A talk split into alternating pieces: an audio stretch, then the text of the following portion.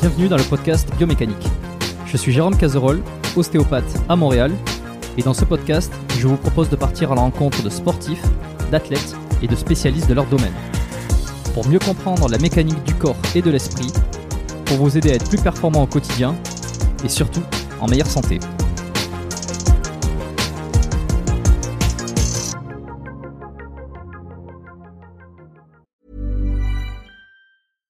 Hey, I'm Ryan Reynolds. At Mint Mobile, we like to do the opposite of what Big Wireless does. They charge you a lot, we charge you a little. So naturally, when they announced they'd be raising their prices due to inflation, we decided to deflate our prices due to not hating you. That's right. We're cutting the price of Mint Unlimited from $30 a month to just $15 a month. Give it a try at mintmobile.com slash switch. $45 upfront for three months plus taxes and fees. Promo rate for new customers for limited time. Unlimited more than 40 gigabytes per month. Slows. Full terms at mintmobile.com. Avant de démarrer l'épisode, j'ai une nouvelle opportunité à vous présenter.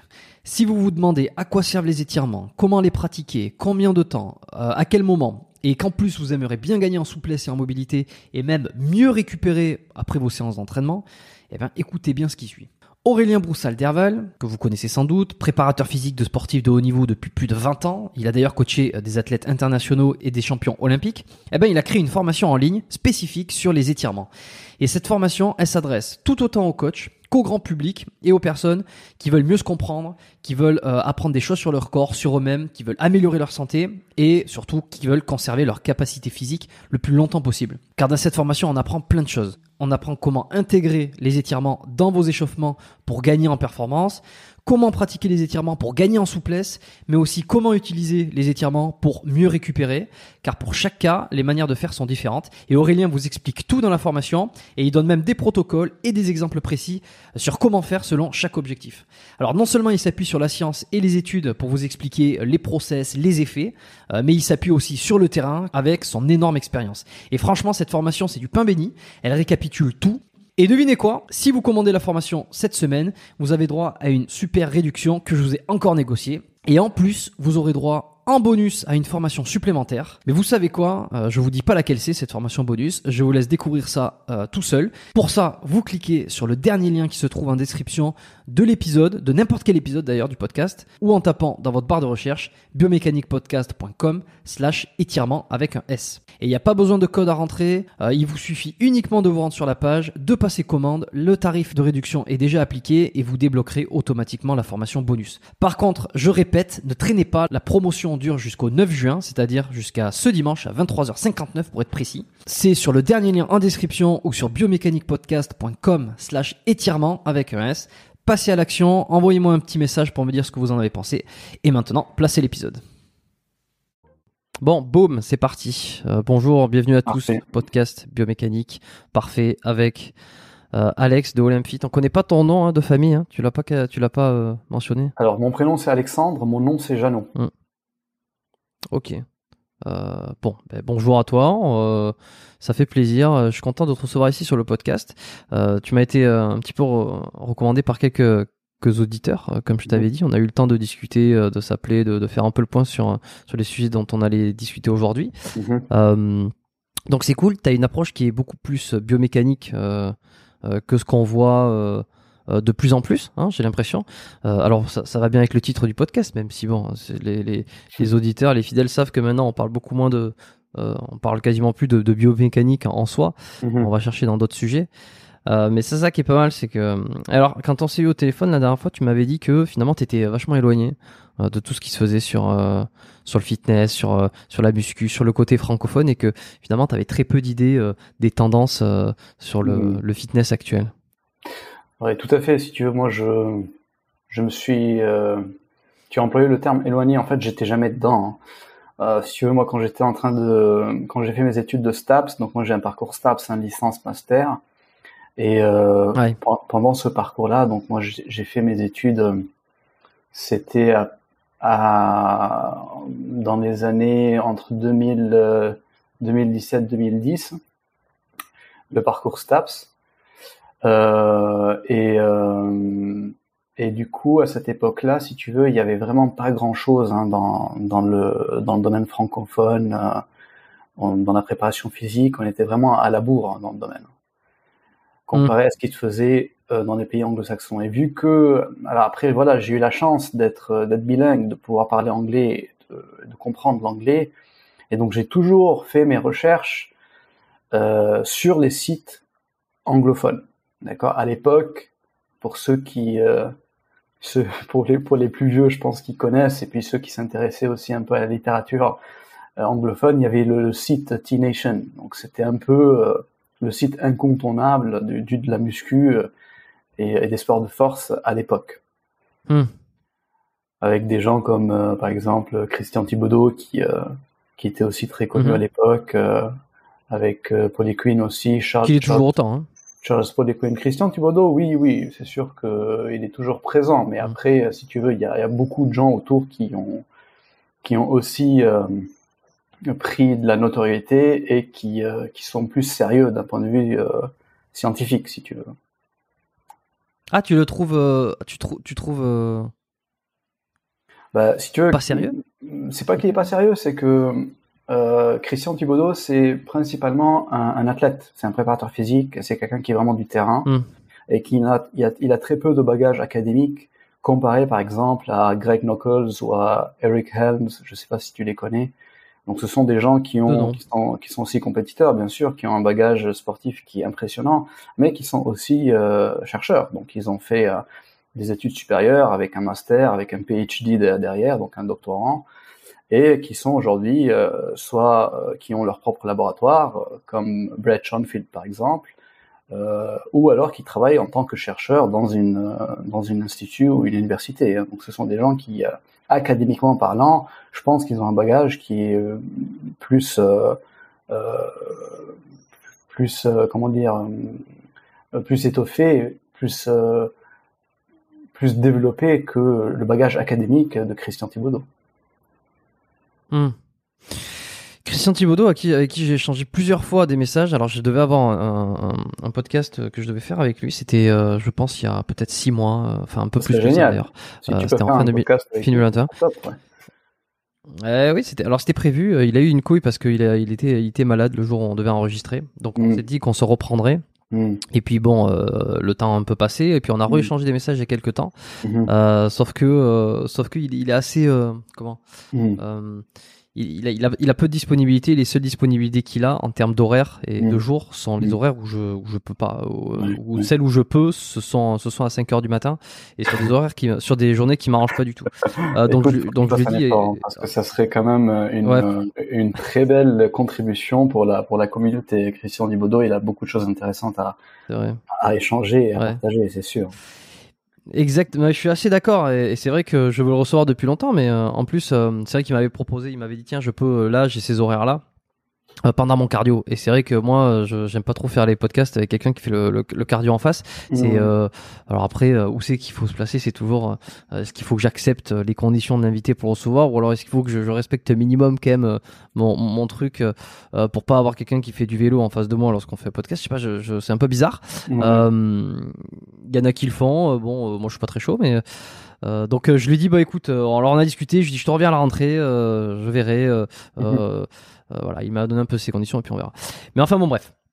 Ok, euh, bon, alors on voit que tu as quand même ce, parcours un euh, peu, enfin, ce, parcours académique et t'aimes bien le, aimes bien la science finalement.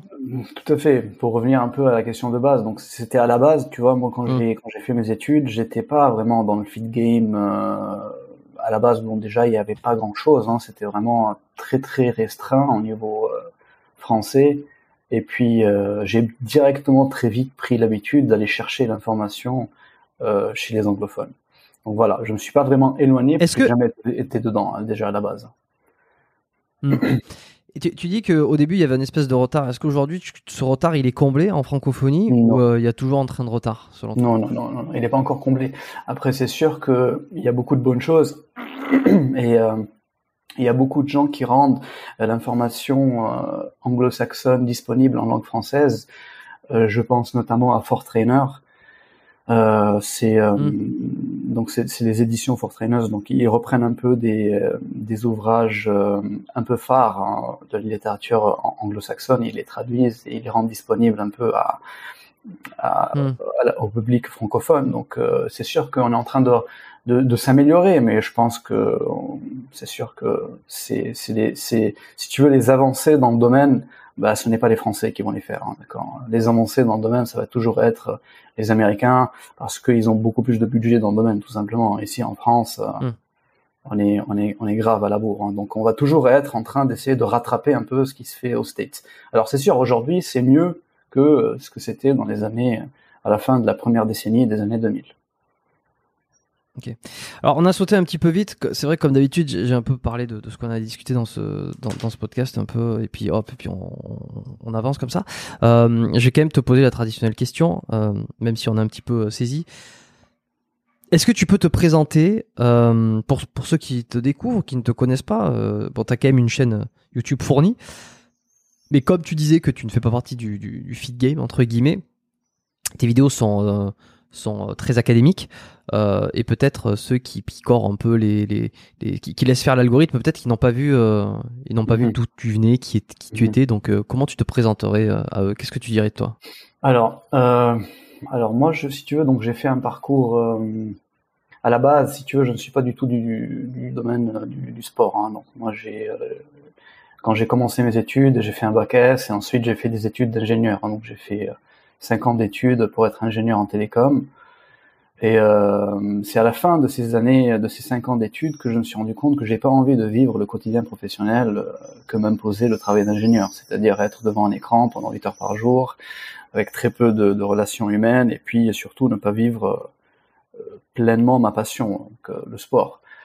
Et donc j'ai décidé de euh, directement changer de, de, de, domaine de professionnel et de d'essayer de faire de ma, passion mon métier, tu vois. Donc j'ai repris les études et c'est comme ça que j'ai intégré une licence STAPS et ensuite j'ai fait un master STAPS pour être préparateur physique, donc spécialisé dans les sports de force.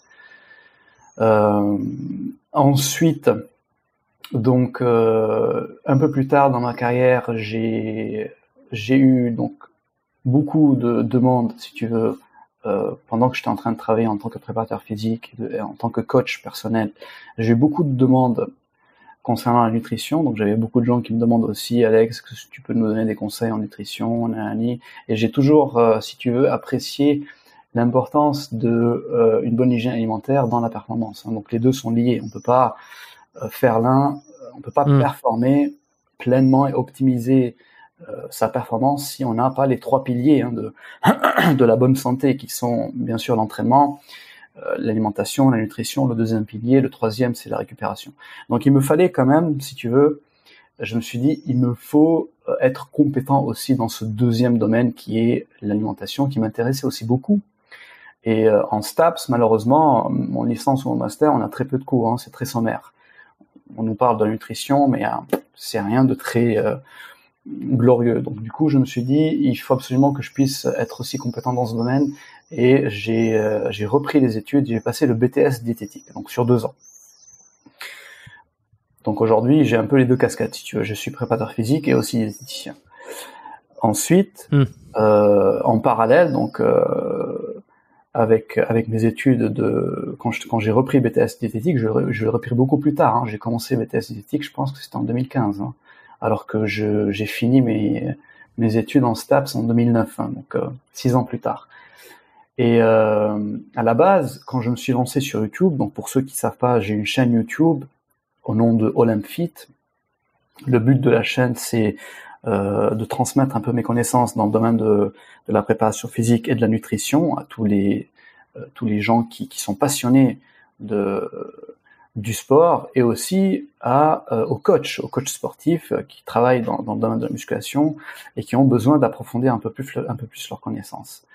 Donc à la base. Pourquoi Olympfit Ouais, Olympfit. Excuse-moi, je, je te coupe. Euh, Il n'y a pas de souci. C'est une, une, bonne question. Olympe fait référence au mont Olympe, donc le mont Olympe, là où vivent la résidence des dieux, hein, les dieux grecs, qui sont connus bien sûr pour leurs conditions athlétiques et pour leur physique de, culturisme hors norme. Donc euh, voilà, Olympe, ça vient de là, ça, fait référence un peu à, l'olympisme d'un point de vue euh, euh, mythologie grecque, et puis fit bah, pour pour la, la, bonne condition physique. Quoi, fit, c'est quelqu'un de mm. fit, c'est quelqu'un qui a une bonne condition physique générale. Donc voici Olympe fit.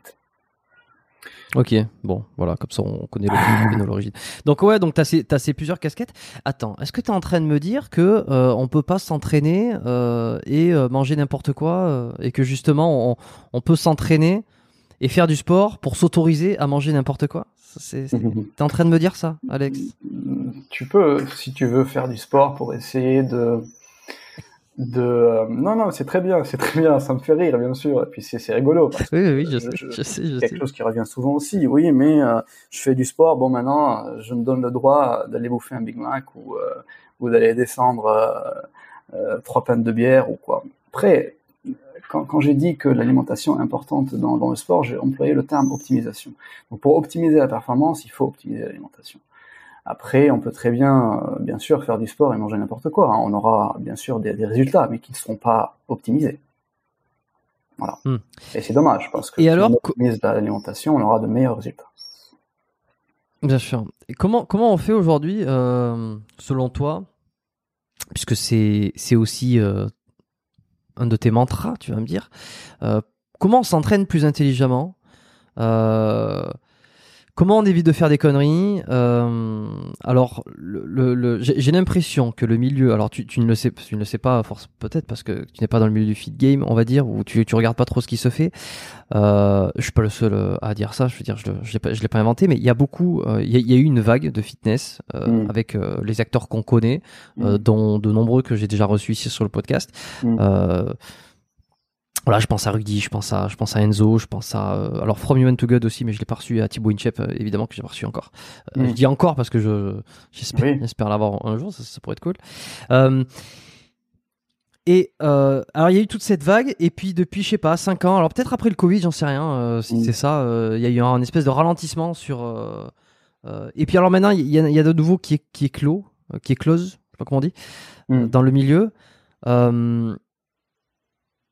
les gens s'intéressent moins au fitness selon toi ils s'intéressent plus au fitness est-ce qu'il y a des vagues? Est-ce qu'aujourd'hui euh, euh, la vague fait que les gens s'entraînent moins intelligemment qu'il y a plus de conneries ou alors il y a toujours eu autant de conneries et finalement il n'y a rien qui a changé? Hmm. Alors attends, tu me poses deux questions. Est-ce que les gens s'intéressent toujours au fitness? Ouais. Est-ce qu'il y a toujours autant de conneries dans le fitness? Ouais, ça? ouais, ouais. Euh, Est-ce que les gens s'intéressent toujours au fitness? Alors, je- écoute, je pense que je pense que oui, les gens Sur s'intéressent. tes tendances, toi.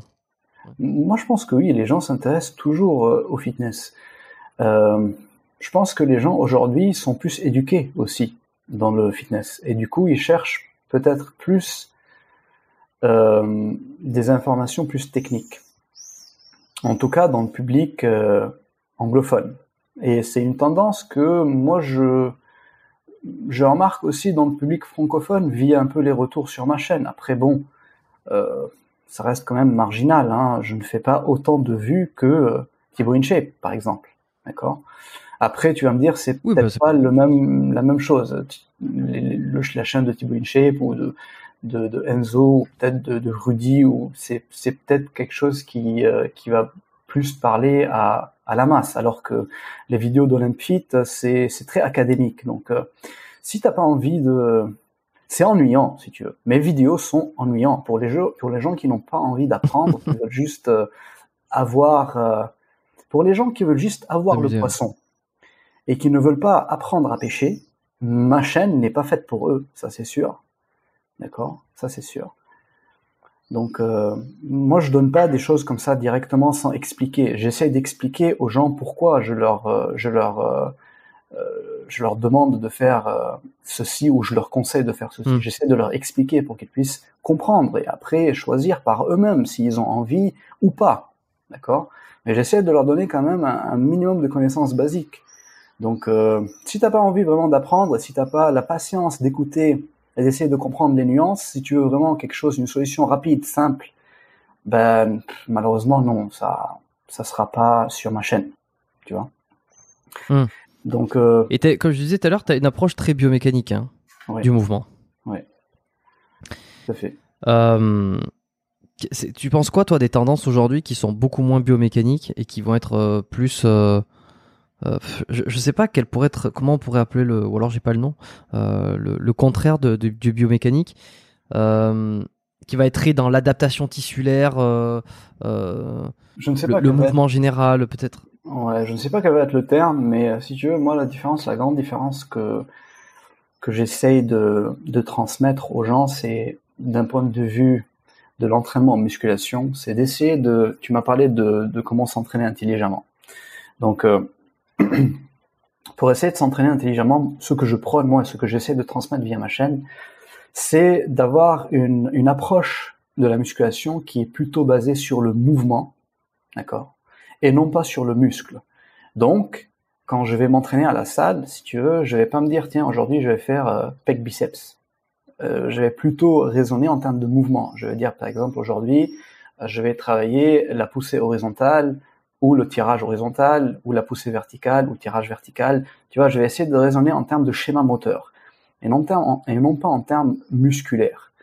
Donc je pense que déjà ça c'est c'est euh, si tu veux c'est une partie de de l'approche biomécanique, c'est qu'on va plus raisonner en termes de muscles isolés, mais on va plutôt essayer de raisonner en prenant en compte comment le corps fonctionne d'un point de vue mouvement global. D'accord Donc je pense qu'elle est là, si tu veux, Mm. la, la différence hein, que, que moi j'essaie de transmettre un peu via mes vidéos.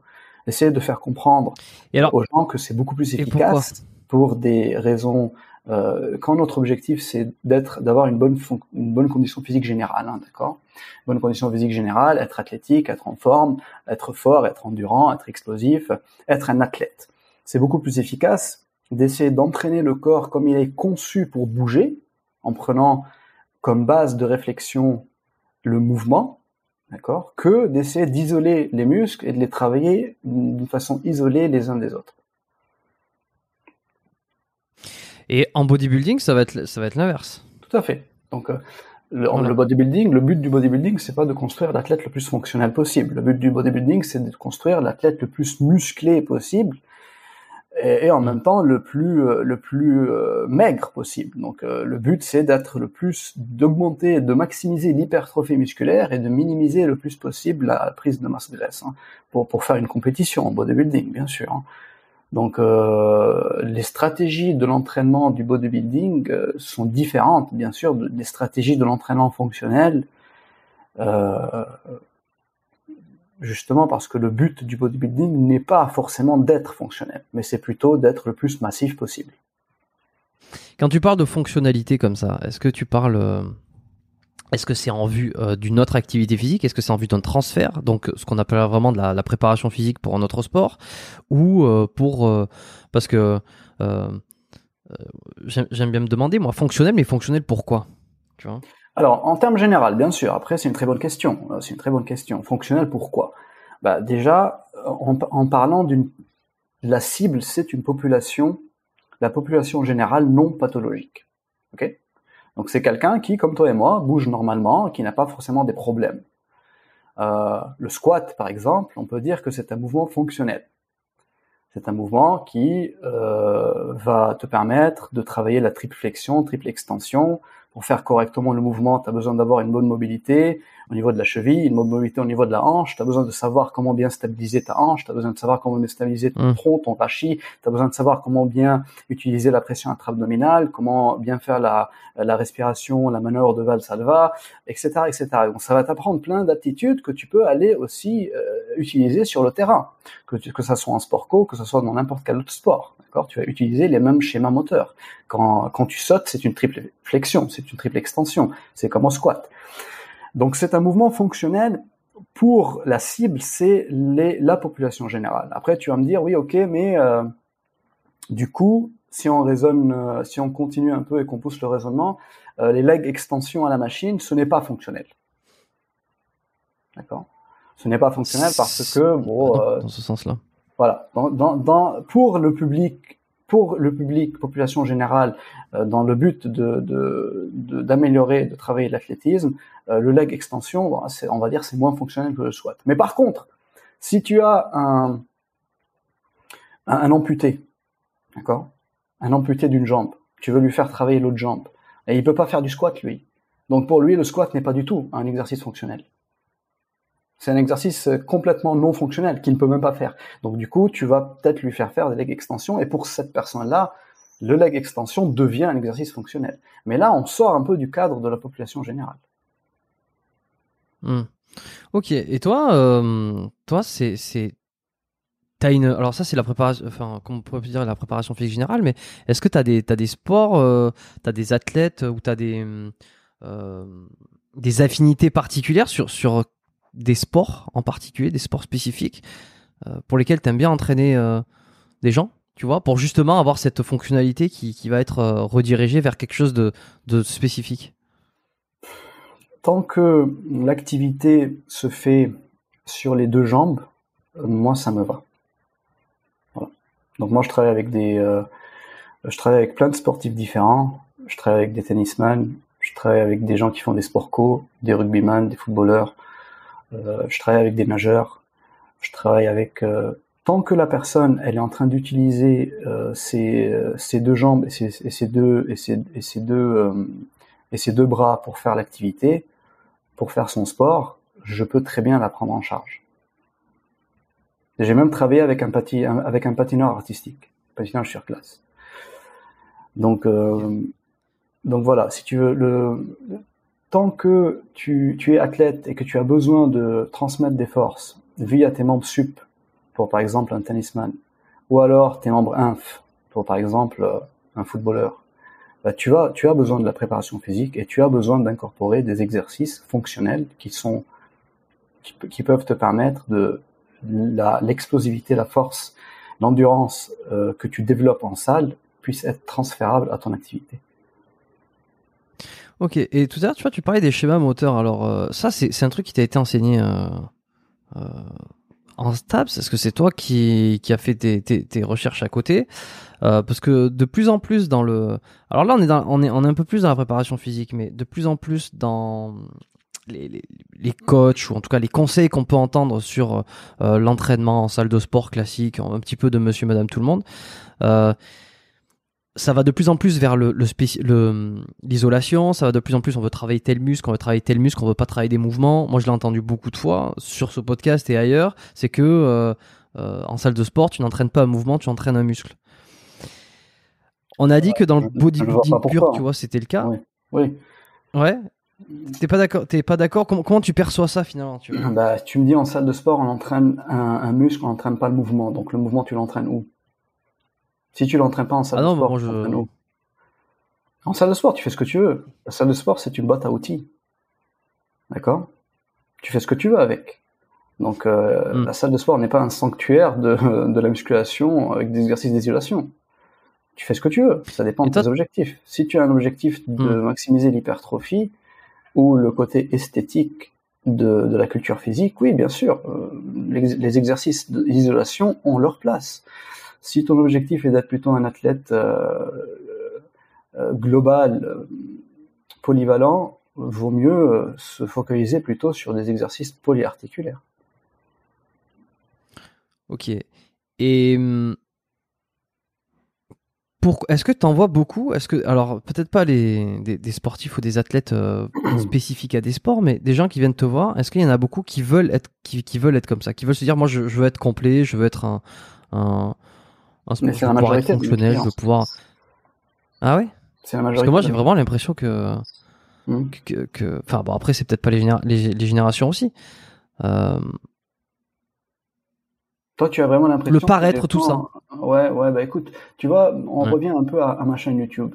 Euh, je veux dire, mes clients sont qui? Bah, sont les gens qui s'intéressent à ce que je fais. Donc automatiquement, si tu veux, j'a- j'attire le, le type de gens qui est sensible au message que je transmets. Après, Hmm. paradoxalement, j'ai aussi des gens qui me disent, Alex, moi je veux prendre de la masse musculaire, ça c'est mon but, parce que je fais aussi beaucoup de remise en forme. J'ai beaucoup de gens qui me disent, euh, voilà, moi mon objectif c'est de devenir musclé, quoi. Je veux faire du body, je veux être le plus musclé possible. Et dans ce cas-là, bien sûr, j'incorpore des exercices d'isolation. Ils sont très intéressants dans cet objectif-là. D'accord? Faut, Attention, faut pas me faire dire ce que je ne suis pas en train de dire. Je suis pas en train de dire que l'exercice d'isolation ne sert à rien, que c'est nul. C'est même le contraire. Je suis en train de dire que que ça soit des exercices d'isolation, que ça soit des exercices polyarticulaires, les deux ont leur place. D'accord? Les deux sont des outils différents qui vont être utilisés dans des cas de figure différents. Dire que aller à la salle de sport, c'est uniquement pour faire de l'isolation, c'est mal comprendre un peu l'équipement qui est dans une salle de sport. Dire, si tu vas dans une salle de sport et tu as un plateau d'altéro qui est disponible, le plateau d'altéro n'est pas là pour que tu puisses faire des exercices d'isolation. Il est là pour faire des exercices polyarticulaires globaux, hein, des, des squats, des soulevés de terre, des arrachés, des épaulés, Hmm. Et alors, qu'est-ce que tu, comment tu, tu gères la mobilité euh, Est-ce que pour toi c'est un facteur essentiel avant de, de, commencer à faire des exercices fonctionnels, à faire des exercices polyarticulaires? Est-ce qu'il faut avoir une certaine mobilité? Ou c'est en travaillant, en faisant ces exercices que la, la mobilité vient? Comment tu l'incorpores et comment tu l'aperçois dans, dans ce, cet ensemble? Euh, c'est une bonne question. Euh, si tu veux, au début, euh, quand je prends en charge une personne, donc euh, bien sûr, je lui fais faire quelques exercices tests pour que je puisse juger un peu, pour que je puisse voir comment son corps bouge. Moi, c'est ça ce qui m'intéresse, comment son corps bouge. Aujourd'hui, là, hop, je te prends, Jérôme, je veux voir comment ton corps bouge. Pourquoi? Parce qu'il faut que je te propose des exercices que tu peux faire, que tu peux faire hmm. correctement, en respectant des schémas moteurs fonctionnels, sans compenser et tomber dans euh, des schémas moteurs dysfonctionnels et inefficaces. D'accord? Donc, euh, du coup, je, te demande de faire quelques petits exercices de base très simples. Par exemple, juste le fait de s'accroupir.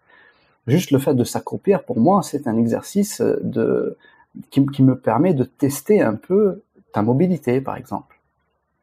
Est-ce que est-ce que tu peux t'accroupir, par exemple, sans lever les talons, en gardant ton pied à plat au sol ça, ça peut m'aider pour savoir est-ce que tu as une bonne flexion plantaire, de dorsale, excuse-moi.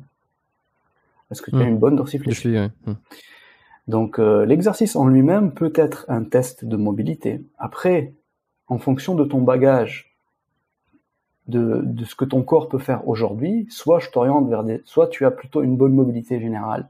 Et donc on va essayer de l'entretenir, voire peut-être même de l'améliorer un peu via des exercices euh, de musculation, soit tu es vraiment quelqu'un qui est limité en termes de mobilité, et donc on a peu de choix d'exercices de musculation pour toi. Dans ce cas-là, bon, bien sûr, on va quand même incorporer des exercices que tu peux faire, mais on va travailler plus sur ta mobilité parce qu'il t'en manque et il faut quand même que tu passes du temps dessus, d'accord, pour améliorer ta souplesse, ta mobilité, pour, pour pouvoir avoir accès à un plus large panel d'exercices ou d'amplitude de mouvement, d'accord. Si par exemple, et là-dedans, ouais. Non, non, je t'en prie. Si par exemple tu es limité en dorsiflexion et que tu ne peux pas faire un squat complet parce que bah, malheureusement ta cheville ne te le permet pas. Pour faire un squat complet, tu as besoin d'une flexion du genou. Pour faire une bonne flexion du genou, tu as besoin que le tibia avance dans le plan sagittal du fémur. Pour que le tibia avance dans le plan sagittal du fémur, tu as besoin d'avoir une bonne dorsiflexion. Si tu l'as pas, tu vas être limité et donc tu pourras pas bien fléchir ton genou, donc tu pourras pas descendre trop bas en squat. Tu pourras faire que des quarts de, que des quarts de squat. Très bien. On fera que des quarts de squat mais en parallèle, on mettra en place quelques exercices pour essayer d'améliorer cette mobilité euh, au niveau de, de, la cheville. On peut faire encore mieux, c'est-à-dire qu'on peut court-circuiter un peu la mobilité de la cheville en surélevant les talons, en mettant par exemple des cales sous les talons, pour que tu puisses quand même faire tes squats complets, hein, en attendant que euh, tu améliores ta mobilité de la cheville, par exemple. Et est-ce que dans tout ça, tu prends en compte aussi, euh, est-ce que tu as l'habitude de prendre en compte les différences euh, euh, morphologique sur les segments osseux, sur la longueur des, des fémurs, la longueur des tibias, tu vas en parler de peut-être l'ouverture de hanche, des, des choses comme ça, où, où, tu, où tu fais partie de ce, parce que j'ai l'impression qu'il y a un peu, il y a, il y a ceux qui le prennent en compte, ils pensent que c'est très important, et puis il y a ceux qui disent en fait tout ça euh, c'est un peu trop sur, surestimé, surévalué, et que ça fait pas une, une, une tant une différence. Euh, ça fait ça fait pas tant de différence par rapport à quoi? De quoi on parle bah Là, tu vois, là par exemple, on va prendre l'exemple du le fait de s'accroupir. Euh, est-ce que euh, sur ceux qui vont avoir de longs fémurs, tu vois, qui vont être qui vont être déséquilibrés sur le, fait de s'accroupir, c'est-à-dire qu'ils vont pas, j'en connais, j'en connais deux, deux, trois. Alors peut-être qu'il y a aussi des problèmes de mobilité, je sais pas. Tu vois, je suis pas un, mm. professionnel sur sur l'analyse de ce truc-là et je l'ai pas fait, euh, mm. je l'ai pas fait souvent, mais tu vois, qui vont essayer de s'accroupir et en fait mm. ils ne vont pas tenir l'équilibre et qui vont basculer en arrière, qui ont une flexion de cheville une dorsiflexion, tu vois, qui paraît assez mm. euh, assez correcte. Mm. Mais euh, si tu veux, d'un point de vue mécanique, la longueur mm. du fémur fait qu'il y a un déséquilibre et qu'ils ne peuvent pas tenir en position accroupie. Donc, par, par conséquent, que le squat n'est pas fait pour eux. Est-ce que ça, tu le prends en compte ou tu penses que c'est surestimé? Bah, tu, tu viens de donner la réponse par toi-même. Pour ces gens-là, les gens qui sont vraiment très longilines, qui ont du mal à, à, à faire un squat correctement parce qu'ils ne peuvent pas se plier correctement en triple flexion et en triple extension d'une façon homogène. Ils vont peut-être faire une flexion de hanche qui va être beaucoup plus importante que la flexion du genou pour rester mm. équilibré au niveau de leur centre de masse. Sinon, ils vont se casser la gueule, soit vers l'avant, soit vers l'arrière. Donc pour ces gens-là, c'est toi qui l'as dit, le squat peut-être n'est pas un très bon exercice. Donc comment est-ce que tu peux négliger la, la physiologie de quelqu'un? Le but, c'est de travailler avec sa physiologie. On ne peut pas la négliger. C'est comme si tu me disais, euh, euh, tiens, j'ai euh, une vis cruciforme à dévisser, euh, je te donne un marteau. Non, je peux pas. J'ai besoin d'un tournevis cruciforme. dire, j'ai besoin de l'outil qui me permet de, de remplir la tâche que je veux remplir. Donc automatiquement, quand quand j'ai un, une personne qui a une physiologie qui lui est unique, si je la prends pas en compte, c'est comme si je me disais tiens, je vais pas prendre en compte la la, la, la, la vis cruciforme et je vais prendre un outil qui est complètement pas adapté parce que je m'en fous. Dans tous les cas, ça sert à rien. Ok. Mais tu, tu... Impossible, oui, impossible de ne pas prendre la physiologie de la personne Sinon, tu es vraiment un coach qui n'a pas vraiment bien compris le but de son métier. Enfin, je, hmm. je, quoi qui te plaît le plus euh, dans ce métier? Euh, quoi ce qui me plaît le plus Alors déjà, j'adore l'aspect euh, mécanique. Donc moi, je suis vraiment quelqu'un qui a un esprit très cartésien, très scientifique, et, et j'aime beaucoup la, la mécanique en soi. Euh, j'adore le, le, fait aussi de comprendre, de mieux comprendre comment fonctionne le corps humain. Et je suis tout le temps ébahi et fasciné par, par cette machine qui est juste euh, magnifique et extrêmement complexe. Et tout ce qu'on pense connaître aujourd'hui de la bioméca, c'est c'est rien du tout. Hein. C'est vraiment c'est du c'est des peanuts quoi. C'est vraiment des choses très très basiques qu'on essaye de comprendre, qu'on essaye de ranger dans des plans sagittal, transverse, blabla, mhm. abduction, adduction, pour essayer de ranger tout dans des cases parce que notre esprit est tellement euh, simpliste et tellement peu développé qu'on ne peut pas vraiment comprendre euh, la, la, complexité du, du, mouvement humain.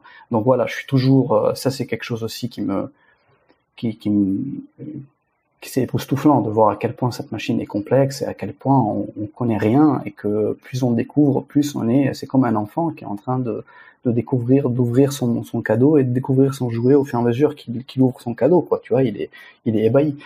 Et puis, bien sûr, le contact humain. Le contact humain, c'est le plus important, de voir que tu es en train d'aider des gens à, accomplir leur objectif et à se rapprocher le plus possible de, de leur idéal euh, physique ou de performance.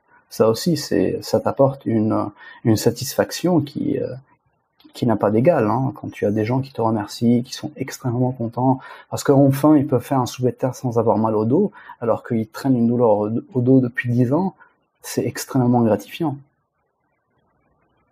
Et justement, c'est quoi ton avis sur le, mal de dos euh, et le soulevé de terre euh,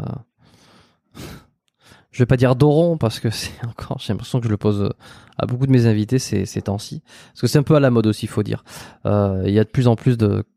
Je sais pas si tu... D'ailleurs, je sais pas comment ça se passe en, dans, en, en, du côté anglophone, mais francophone, il y a des débats euh, houleux sur soulever terre d'oron, oui ou non. Alors d'un côté, les études diraient qu'il faut que c'est intéressant parce que ça renforce disque, euh, ligament, et, et, etc., etc. Et puis de l'autre côté, c'est, c'est non, non, c'est complètement une hérésie. Continuer à faire du soulevé de terre on en reparlera dans 20 ans. Euh, donc il y a, un peu tout ça. Euh, où c'est que tu te places, toi? Est-ce que déjà tu as eu vent de ces débats-là? Oui, oui, bien sûr, bien sûr. Je, sais que c'est un, sujet qui, est d'actualité. C'est un sujet qui est d'actualité, c'est sûr. Après, où est-ce que je me place? C'est une bonne question. Si tu veux, moi, à chaque fois que je suis face à un sujet qui est un peu polémique, j'essaie de de, premièrement, la première étape, c'est j'essaie de voir un peu qu'est-ce qui a fait, qu'est-ce qui a, euh, euh, comment dire, euh, surmonté la preuve du temps. Hmm? Les techniques d'entraînement qui mhm. existent depuis des lustres, si elles étaient mauvaises, naturellement, par la sélection naturelle des choses, ils auraient sauté. Ils auraient disparu ils ont disparu. Donc c'est ce qu'on appelle the proof of time en anglais. Donc, ce qui marche à peu près avec tout, hein, d'ailleurs, pas qu'avec. Ce qui marche mais, exactement, ce qui marche avec tout. Donc des fois, on a envie de se faire des nœuds au cerveau parce que voilà, on est des gens qui, euh, je ne sais pas, honnêtement, les sciences sociales, c'est un domaine qui est très intéressant mais qui est extrêmement complexe. Et l'être humain, des fois, il, il a besoin de, remettre en question des choses qui, qui, ont, éda- qui ont déjà été établies, mais qui se dit ah non, ah, ah, on va tout reprendre à zéro. Pourquoi Enfin, c'est bon, c'est déjà fait. Il y a des choses, c'est déjà, c'est déjà connu. Enfin, on n'a pas besoin de les remettre en question. Après, ok, pourquoi pas.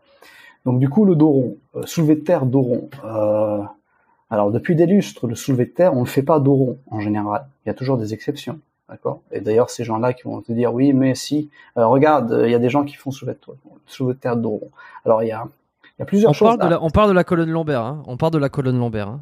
Voilà, on parle de la colonne lombaire, très Parce bien. que il y, a- y a aussi beaucoup de powerlifters qui disent il n'y a pas de problème d'avoir le dos rond au niveau de la, colonne dorsale. tu fais très bien de le préciser. On parle de la colonne lombaire. Donc déjà, il faut faire la différence entre qu'est-ce qu'on, de quoi on est en train de parler, une flexion lombaire, une flexion thoracique. Une flexion thoracique dans le domaine, c'est vrai, ça a toujours existé, ça existe toujours. Et généralement, quand tu as, un- quand tu as, un- vu qu'on parle du soulevé de terre, on va rester dans le soulevé de terre. Euh, le soulevé de terre, c'est qui qui le fait? Enfin, c'est qui euh, C'est ma grand-mère qui fait du soulevé de terre Non, le soulevé de terre, ce sont des gens qui, qui s'entraînent. Je dire, c'est soit des forces athlétistes, d'accord, soit des haltérophiles qui font des soulevés de terre en général. Euh, les gens qui font de la muscu euh, pour pour l'esthétique font très peu de soulevés de terre, hein, d'accord. Ils vont faire plutôt des leg extensions ou des hyper extensions au banc, parce que comme tu l'as dit, ils préfèrent plutôt des exercices d'isolation.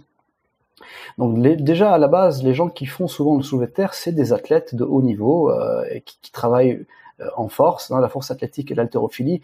Maintenant, ce sont des choses qui commencent à qui sont devenues à la mode avec avec le CrossFit, mais avant personne n'en parlait. D'accord, personne n'en parlait. Donc si on regarde un peu dans ce pool là, euh, des gens qui font des soulevés de terre lourds et des gens qui font euh, de, de l'arraché lourd des- en force athlétique avec un- une colonne lombaire arrondie, euh, non. Enfin, c'est ça. Je vais pas dire que ça existe pas parce que ça existe, mais c'est une infime minorité. D'accord? La plupart des haltérophiles, la plupart des forces athlétistes, quand ils font leur, leur soulevé de terre, ils ont le dos bien placé, c'est-à-dire qu'ils respectent les courbures naturelles de la colonne vertébrale. Des fois, ils ont effectivement une syphose qui va un peu plus s'accentuer, mais encore une fois, c'est une syphose dorsale, donc c'est au niveau des vertèbres dorsales qui, qui, qui sont mieux tolérants à la flexion que les tâches lombaires. Et en plus, c'est quelque chose qui arrive suite à des années et des années d'entraînement. Donc, si tu veux, leur collagène et leurs disques intervertébraux et leurs ligaments se sont aussi renforcés et se sont adaptés. Donc, ce n'est pas du jour au lendemain que quelqu'un, hop, vient, prend une barre et hop, euh, dos rond, que ça soit lombaire ou thoracique. Peu importe, que ce soit lombaire ou thoracique, dans tous les cas, il faut comprendre que c'est quelque chose qui, qui vient avec le temps et avec l'entraînement et qui, et qui est la forme du dos rond, vertèbre thoracique arrondie au soulevé de terre, c'est euh, restreint à la pratique euh, euh, au, moment où on veut faire un, PR, un personal record, d'accord, une, une, compétition. On s'entraîne pas tous les jours avec le dos rond, d'accord. On essaie quand même de garder un dos bien placé. Des fois, effectivement, on va essayer d'aller chercher cette syphose dorsale et l'entraîner aussi pour être beaucoup plus fort et beaucoup plus à l'aise dans cette position quand on est en train de tirer euh, le jour de la compétition. Mais encore une fois, ce sont des choses qui s'acquièrent avec l'entraînement. Donc, euh, euh, du jour au lendemain, venir prendre une barre et la tirer avec un dos rond, je pense que tu as plus de chances de te blesser en faisant ça que en te plaçant correctement.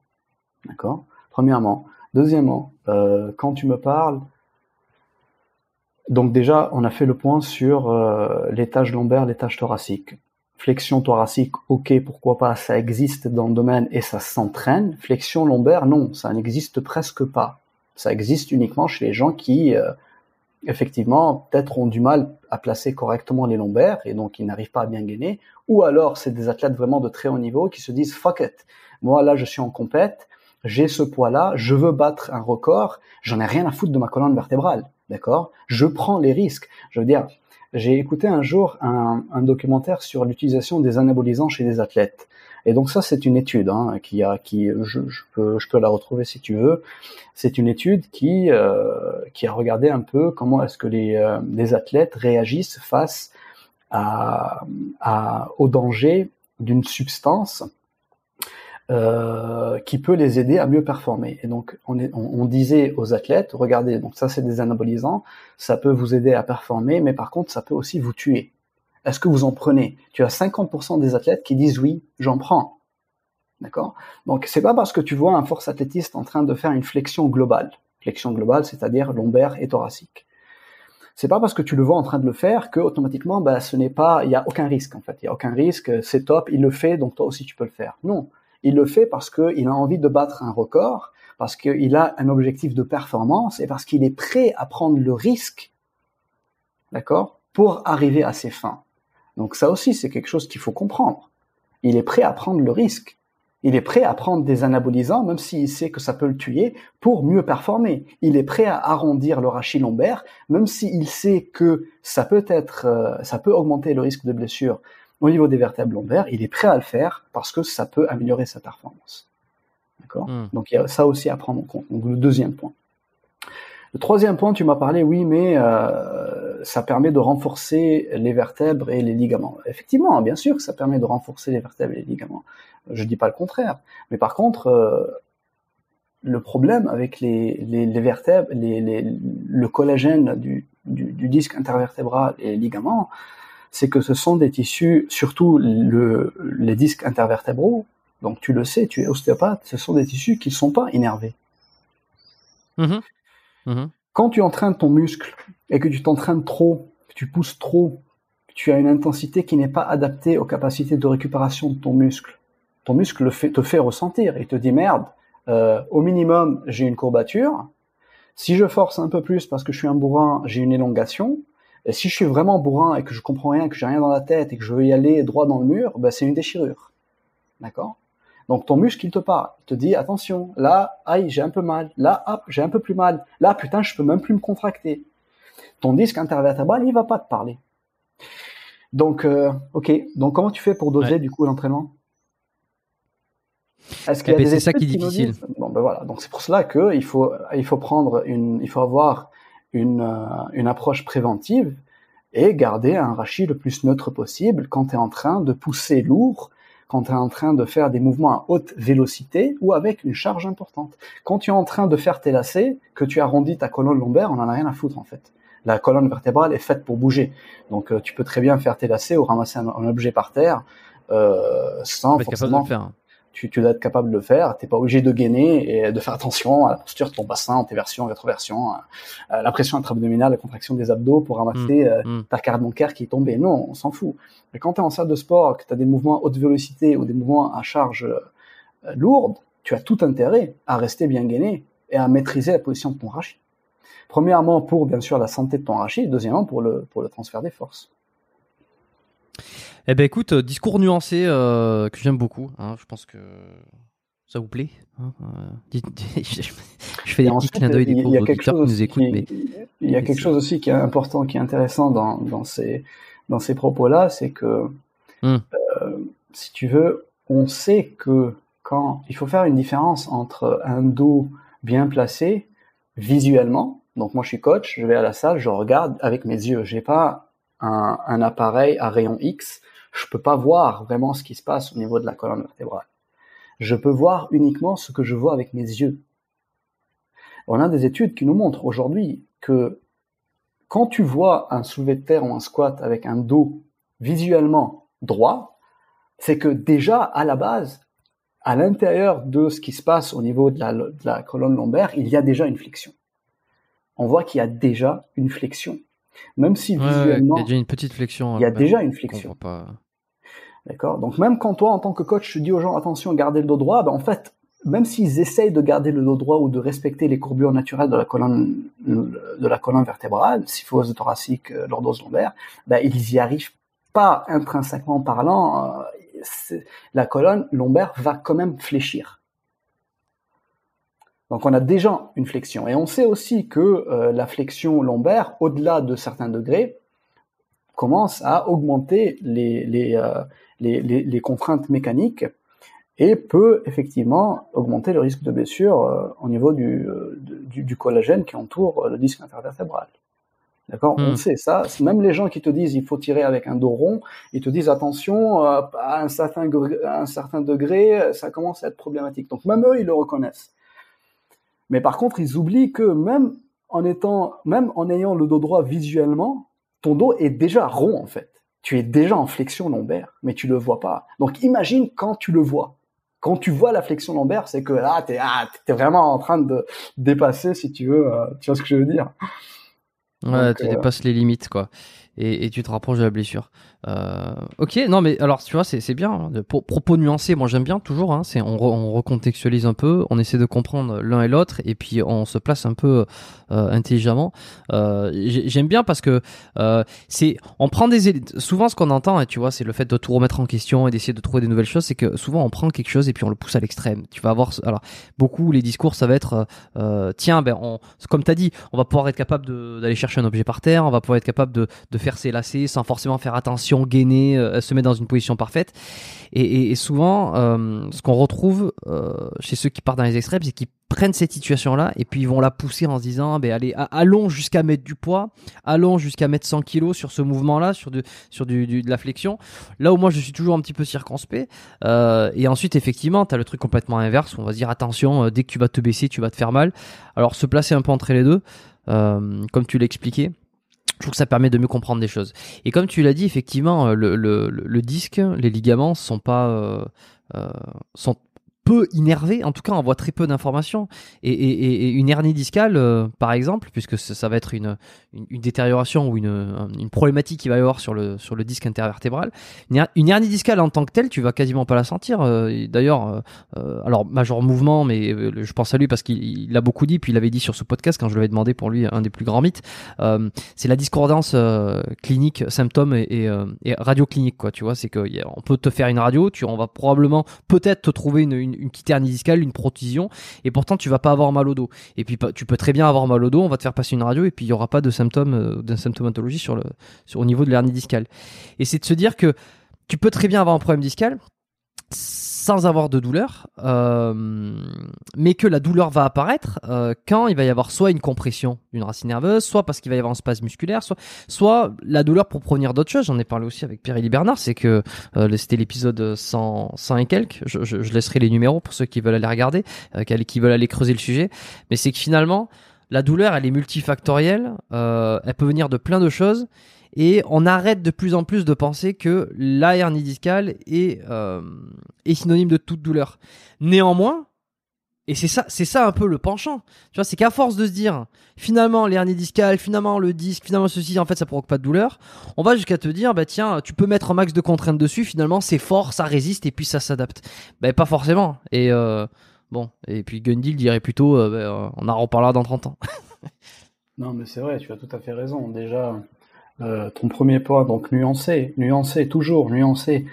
Tu prends n'importe quel système, n'importe quel système, pas uniquement les systèmes biologiques, pas uniquement le corps, n'importe quel système, un système informatique, un système mécanique, un système social, peu importe. Tu le pousses à ses Mm. extrêmes, il perd de son, de sa, euh, il perd de sa véracité. Il devient plus vrai dans ses extrêmes.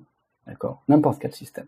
Donc à chaque fois que ça soit dans un extrême ou l'autre, on peut prendre n'importe quel sujet, d'accord, et le pousser à ces deux extrêmes opposés, ben, on voit bien qu'il s'effondre, qu'il s'effondre dans les extrêmes. Mhm. Donc peu importe que ça soit un dos rond soulevé de terre ou que ça soit euh, la religion, d'accord? Les extrémistes religieux, c'est pas mieux. Donc peu importe le, le sujet, à chaque fois qu'on qu'on n'est pas dans la dans l'équilibre, dans le juste milieu, dans la nuance, ben, automatiquement, je pense qu'on tombe dans l'erreur.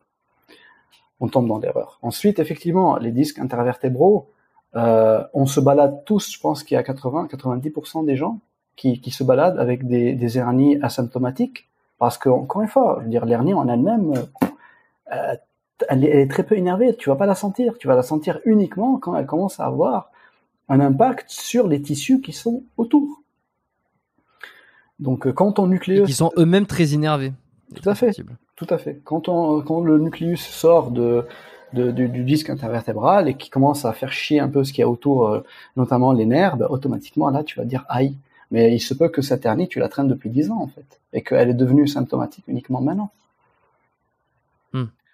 Donc, euh, J'avais ouais. teasé ça euh, dans, dans l'épisode avec Pierre Ellie, c'est que je, je vais recevoir bientôt un invité là qui est spéci- enfin, spécialisé dans les dans les, euh, les disques intervertébraux, l'air discal. Donc ça va permettre de faire un, un très très gros épisode sur ça. On va forcément parler de biomécanique. Il arrivera là dans les prochaines semaines.